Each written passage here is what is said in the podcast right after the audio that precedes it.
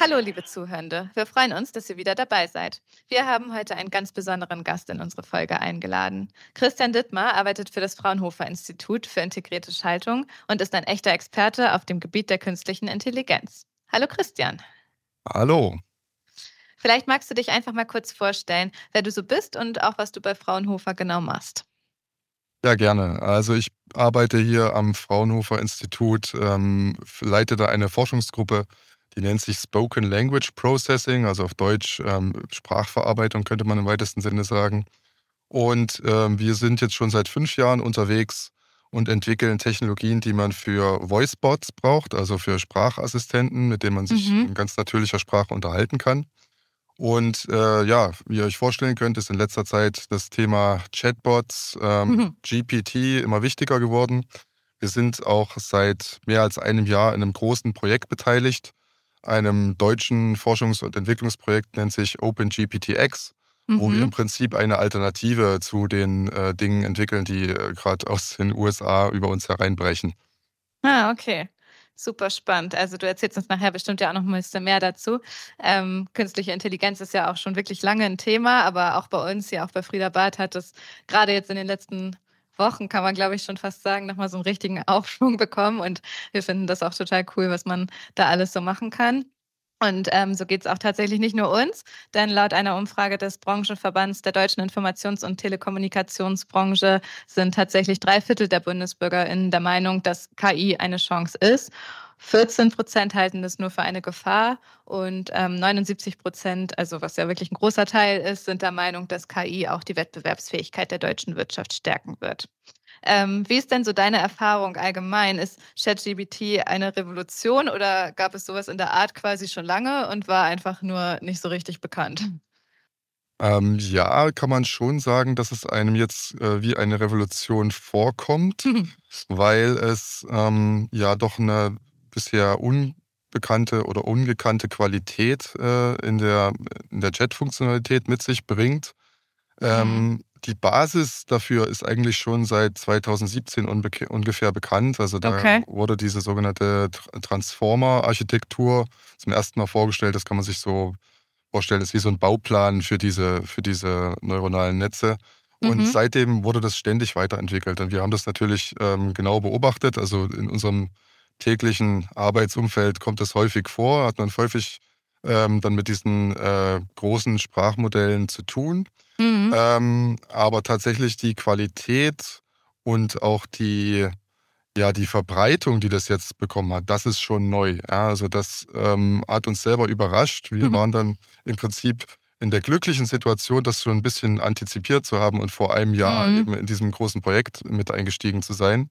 Ähm, aber da, welchen, welchen Drive das jetzt aufgenommen hat, das war auch für uns ein bisschen überraschend. Mhm.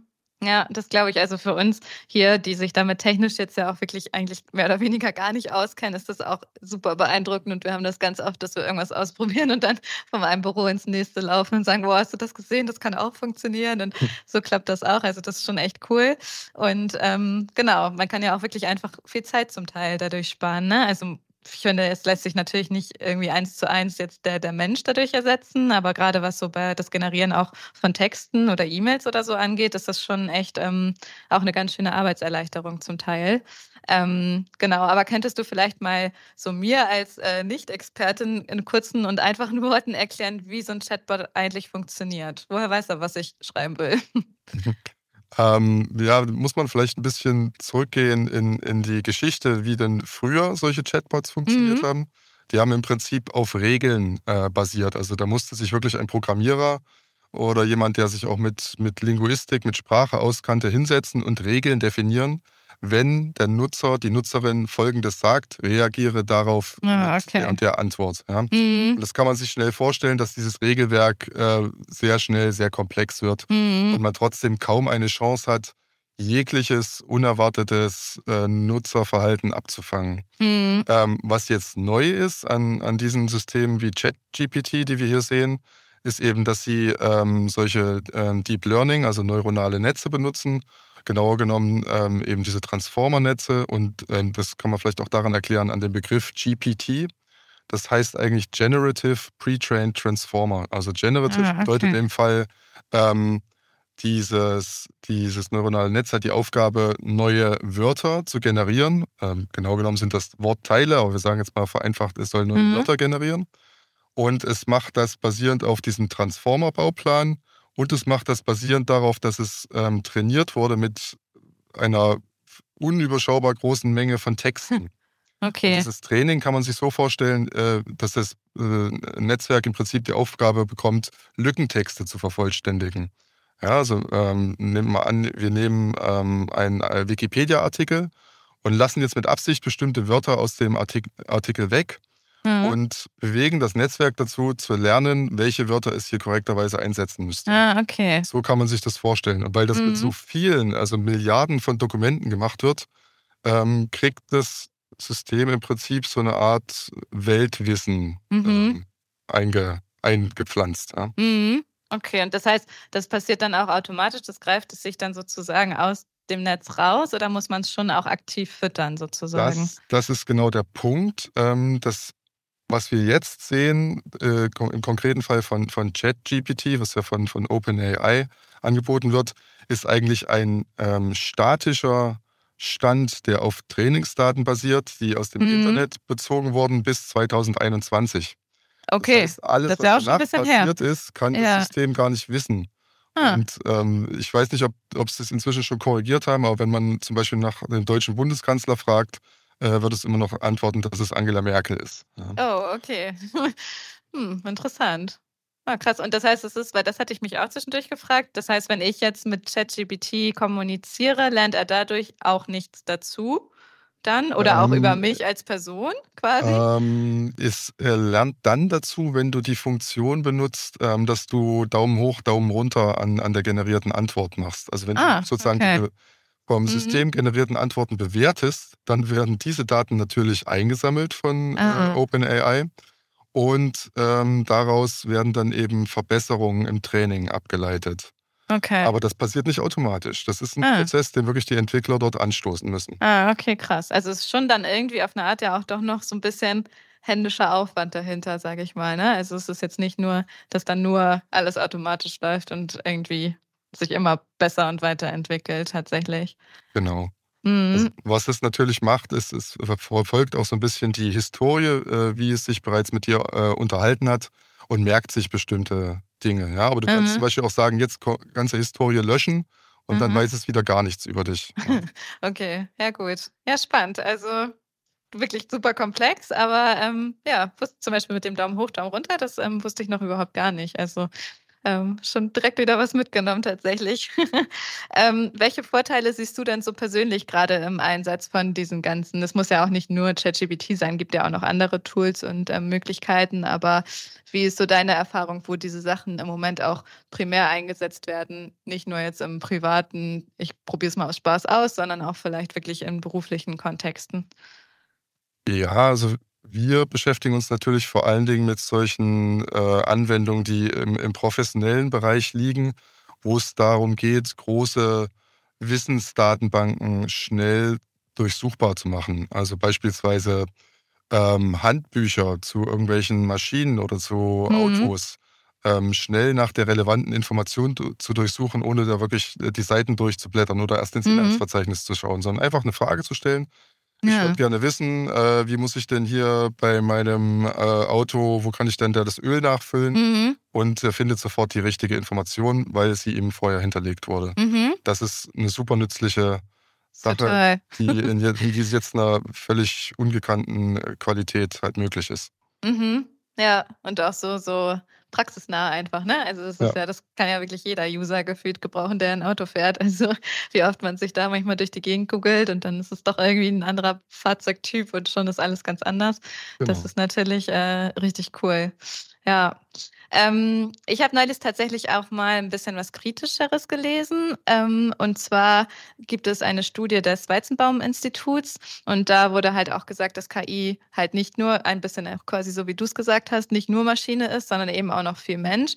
Und dass ähm, ganz oft tatsächlich auch wirklich Millionen niedrig bezahlte Angestellte diese ganzen Daten so, such, äh, sichten und strukturieren müssen ähm, für diese KI-Dienste, also quasi als Vorarbeit für die Algorithmen, weil die, die sie sonst gar nicht verstehen können. Und ähm, dann gab es zum Beispiel auch Arbeitnehmer in, in Kenia, die gewalttätige, rassistische und anderweitig toxische Inhalte sichten mussten. Und ähm, diese Arbeitsbedingungen sind zum Teil halt auch sehr schlecht. So auch als Beispiel fand ich auch interessant, gibt es ja auch ähm, smarte Kameras und dass ähm, die Geräte wohl tatsächlich rund um die Uhr von Menschen überwacht wurden, weil die Technologie halt noch gar nicht so weit ist, dass es wirklich smart ist. Und da habe ich mich gefragt, wie man denn sicherstellen kann, dass die KI-Systeme halt ethisch und verantwortungsvoll eingesetzt werden und eben nicht diskriminierend sind und niemanden benachteiligen. Ja, das ist, das ist eine sehr schwierige Fragestellung und auch ein bisschen zweischneidig, weil was du angesprochen hast, zum Beispiel mit den, mit den vermutlich äh, niedrig bezahlten Arbeitern, äh, Arbeiterinnen in, in Kenia, mhm. die jetzt zum Beispiel gewalttätige und rassistische Inhalte aussortiert haben, mhm. ähm, ist, das machen die ja, weil du möchtest, dass das große Sprachmodell oder der Chatbot eben nicht äh, mit solchen Inhalten auf dich zukommt. Mhm. Und ähm, man kann, ähm, also man, man, man, spricht dabei vom Bias, ja? also dass das irgendwie äh, in, eine, in, eine, bestimmte Richtung neigt bei seinen Antworten und das möchte man natürlich äh, vermeiden. Das soll also nicht rassistisch und nicht sexistisch mhm. antworten. Und in erster Linie müssen da immer noch Menschen ran, um derartige Inhalte zu identifizieren. Also man kann mhm. die natürlich auch ein Stück weit schon mit solchen äh, Deep Learning und KI-Methoden finden, aber ähm, das müssen dann immer noch mal menschliche äh, Gutachter einschätzen, ob es wirklich so ist, dass es hier sich um äh, problematische Inhalte handelt, weil da kann es auch zu Verwechslungen kommen, ganz mhm. klar. Ja. Mhm. Und ähm, das ist im Prinzip bedingt jetzt diese, diese ähm, bedingt jetzt diese, diese, Heran diese Herausforderung, äh, dass man die bessere äh, Chatbots haben möchte, führt automatisch dazu, dass man eben diese schlechten Arbeitsbedingungen äh, in, in, in ja, Entwicklungsländern mhm. ähm, hervorruft. Ja. Mhm. Okay. Ja, das finde ich, also ist natürlich gibt es ja in gefühlt jeder Branche, aber ich glaube, es ist schon ganz gut, dass wir das vielleicht auch nochmal jetzt hier einmal einfach erwähnt haben, weil ich glaube, dass das einfach ganz vielen Zuhörenden auch gar nicht bewusst ist. Also bevor ich den Artikel gesehen habe, war mir das zumindest überhaupt nicht klar, dass man vielleicht auf sowas in der Zukunft zumindest dann natürlich auch irgendwie Wert legen muss und ähm, nicht erwarten kann, dass das alles automatisch funktioniert, weil ich glaube, das ist oft dieser Vorurteil, den man hat, dass man denkt, ja, ist doch alles nur Maschine, ist doch super, wir haben keine Menschen, aber dass es halt trotzdem noch ganz viele Menschen bedarf, ist, glaube ich, oft einfach gar nicht so ähm, so klar quasi. Ja, ja, ja. Ich, ich, kann ja noch ergänzen, also ähm, schon, schon 2018 gab es da auch ähm, gewisse Skandale mit den äh, Voice-Bots wie Alexa oder Siri, weil man dann eben festgestellt hat, dass da immer noch äh, menschliche Zuhörer sich äh, Schnipsel anhören, die von diesen ähm, Geräten mitgeschnitten werden. Okay. Und dann äh, bewerten, ob da die Sprache korrekt erkannt wurde oder nicht. Okay. Ja, das ist äh, mhm. auf der einen Seite ein großes Problem mit dem Schutz der Privatsphäre. Ja. Andererseits eben auch mit diesem, äh, sage ich mal, äh, ja, sehr öden und äh, eintönigen Jobs, mhm. diese Daten zu sichten. Ja. Mhm. ja, total. Oh Mann. Ja, also nicht so leicht das Thema tatsächlich. Aber vielleicht nochmal auch zurück dann wieder doch zu dem, wo wir das Ganze jetzt nutzen und ähm, nicht nutzen können. Ähm, in Unternehmen wird sowas ja auch immer mehr eingesetzt, also so Chatbots und Sprachassistenten wie ChatGPT. Und ähm, ja, ich habe zum Beispiel von Unternehmen gehört, die es im Kundenservice schon einsetzen oder auch im Recruiting wenn zum Beispiel Lebensläufe gescreent werden oder auch die Eignung von Kandidatinnen vorhergesagt werden kann. Ähm, beim Onboarding habe ich auch ähm, neulich von einem Unternehmen gelesen, die das dafür nutzen. Also wirklich diese personalisierte Einarbeitung, automatisierte Prozesse, was ich auch cool fand, ähm, so Chatbots, wenn man halt schneller Antworten braucht, weil bei den großen Unternehmen ist es ja oft auch irgendwie relativ schwierig zu wissen, wie zum Beispiel das Bezahlsystem der Kantine läuft. Und ähm, solche Dinge kann man darüber natürlich auch ganz toll abbilden und auch natürlich alles, was Richtung Schulung und Weiterbildung geht. Ähm, genau, wichtig ist, glaube ich, nach wie vor einfach nochmal zu betonen, dass KI halt aber auch nicht in der Lage ist, die menschlichen Fähigkeiten wie Empathie, Kreativität und zwischenmenschliche Beziehung zu ersetzen, sondern dass natürlich insgesamt auch auf eine ausgewogene Kombination von KI und menschlicher Intervention geachtet werden sollte. Ähm, was würdest du denn sagen, Christian? Wird KI die Arbeitswelt verändern? Also werden zum Beispiel bestimmte Berufe in Zukunft komplett verschwinden oder dadurch vielleicht auch neue entstehen? Ja, also ich bin natürlich da jetzt auch, ich neige da in eine bestimmte Richtung, weil ich vor allen Dingen solche ähm, Sachen beobachte, die jetzt mit Medien und Kreativberufen zu tun haben. Mhm. Und da ähm, fühlt sich, wie ich schon erwähnt hatte, wirklich wie eine Revolution an, weil es Hm. eben nicht nur ChatGPT gibt, was irgendwie Texte generieren kann, sondern es gibt auch ähm, Systeme, die halt zum Beispiel Bildmaterial generieren können. Also Mhm. bekannte Namen sind da DALI, Midjourney und, und Stable Diffusion, mit denen man wirklich fotorealistische Bilder ähm, kreieren kann. Man kann Stimmen synthetisch äh, herstellen, die von dem Originalsprecher kaum noch zu unterscheiden sind. Mhm. Und jetzt geht es auch immer mehr in Bereiche, dass man Videos ähm, erstellen kann oder sogar 3D-Animationen, also sowas wie man bei Hollywood-Produktionen im Film einsetzt, kann man mit diesen Technologien jetzt schon, ja, kann man im Prinzip als, als Amateur ähm, schon machen. Und Mhm. das wird meiner Meinung nach schon eine Auswirkung haben, ähm, weil jetzt zum Beispiel sowas wie, ähm, nehmen wir mal an, es gibt einen, äh, einen Auftrag für ein Kreativbüro, irgendwie eine, eine Kampagne zu entwerfen. Und da würden die ganz schnell mit irgendwelchen Scribbles und ähm, Ideenskizzen kommen können, wenn sie diese Systeme für nutzen.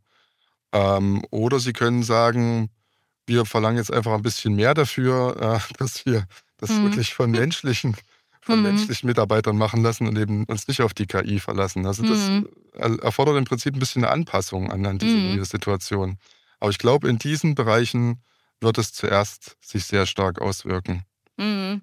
Glaube ich auch. Es ist, ja, ich finde es halt auch schon krass, weil natürlich auch dadurch eine komplett andere Erwartungshaltung an die Unternehmen ja auch gestellt wird, ne? Weil wenn man jetzt vielleicht als Agentur irgendwie drei Wochen Zeit hat, irgendwas zu erstellen, geht das ja plötzlich dann innerhalb von, von Sekunden gefühlt. Also Ja. dadurch ist natürlich diese schnelllebige Welt, in der wir sind, noch viel schnelllebiger und das, also da bin ich auch gespannt, wie das in der Hinsicht vielleicht noch irgendwie auch weiter sich so auswirken kann. Ne? Also der Druck Absolut. und so steigt dann wahrscheinlich natürlich irgendwie auch. Also, und halt auch die Erwartungshaltung natürlich einfach, ne?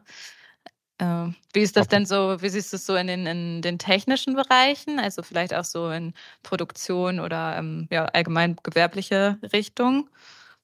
Ja, also da sehen wir natürlich gerade extrem viel äh, Interesse von der Industrie und sehen aber auch bestimmte Schwierigkeiten. Also zum Beispiel ist es für viele, sagen wir mal, ähm, produzierende Unternehmen in Deutschland wäre es zum Beispiel schwierig, sich einfach an den äh, Dienst von OpenAI dran zu hängen und deren Sprachmodelle ähm, zu nutzen. Zum Beispiel, wie ich es vorhin angesprochen habe, um irgendwelche Dokumentationen durchsuchbar zu machen oder um ähm, ja, ähm, schnell Antworten auf technische Fragen, die den Produktionsprozess betreffen, zu finden, Hm. weil sie im Prinzip dann Unternehmensdaten auf amerikanische Server abgeben würden, Ja. wo nicht ganz klar ist, wer da alles Zugriff hat.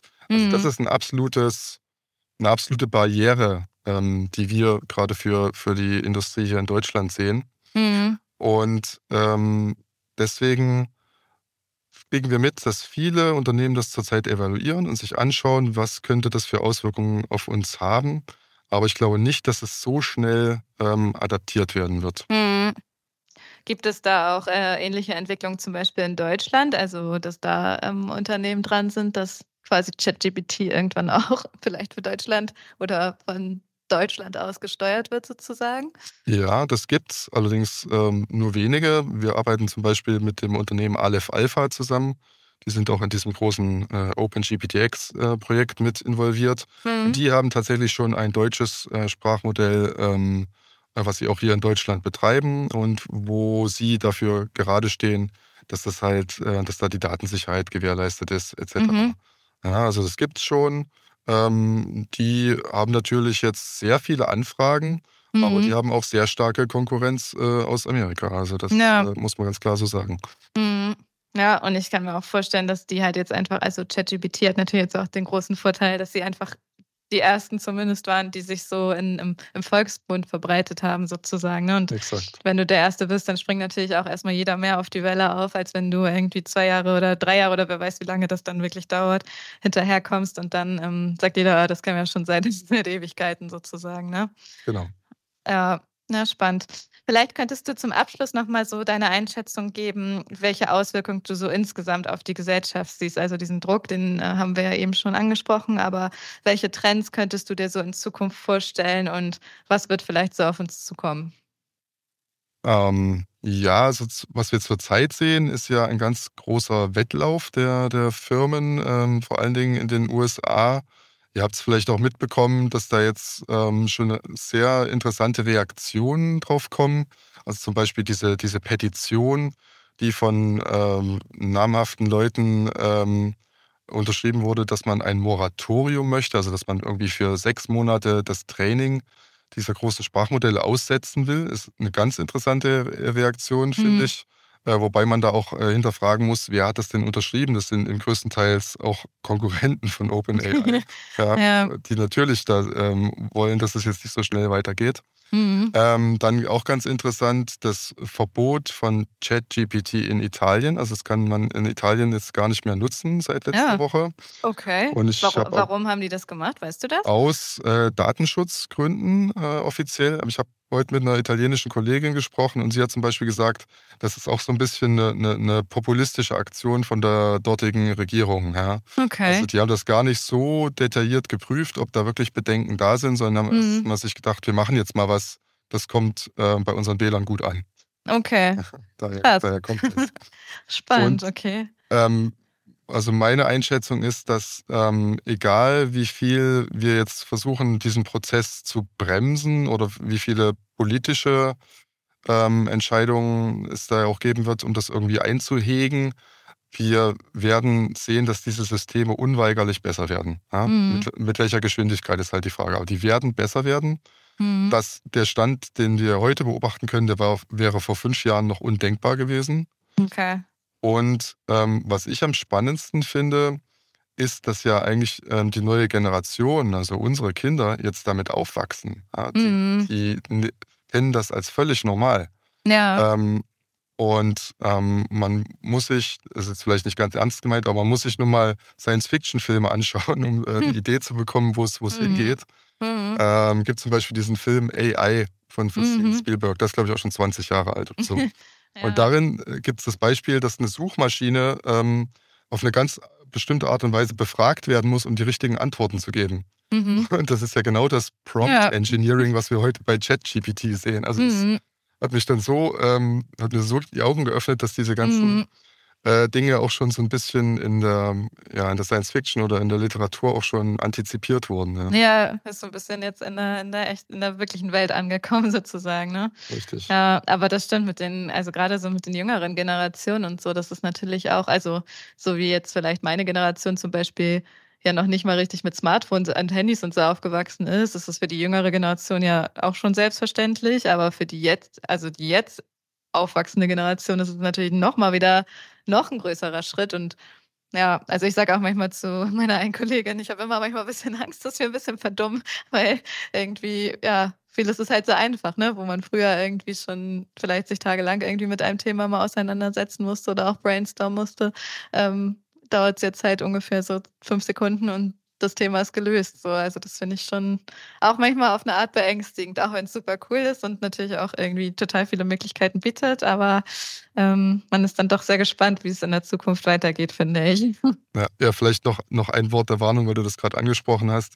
Also äh, im jetzigen Stand zum Beispiel von, von ChatGPT sollte man schon sehr vorsichtig sein, wenn man ihm irgendwelche Recherchearbeiten überlässt. Mhm. Also das habt ihr vielleicht schon mal gehört, ähm, das, das Problem der Halluzination in diesen großen Sprachmodellen ist da durchaus noch äh, vorhanden. Also der denkt sich dann teilweise Quellen aus für irgendwelche Informationen, die überhaupt nicht existieren. Okay. Und wir ja. hatten im Haus schon Mitarbeiter, die dann wirklich versucht haben, diese Quellen zu finden.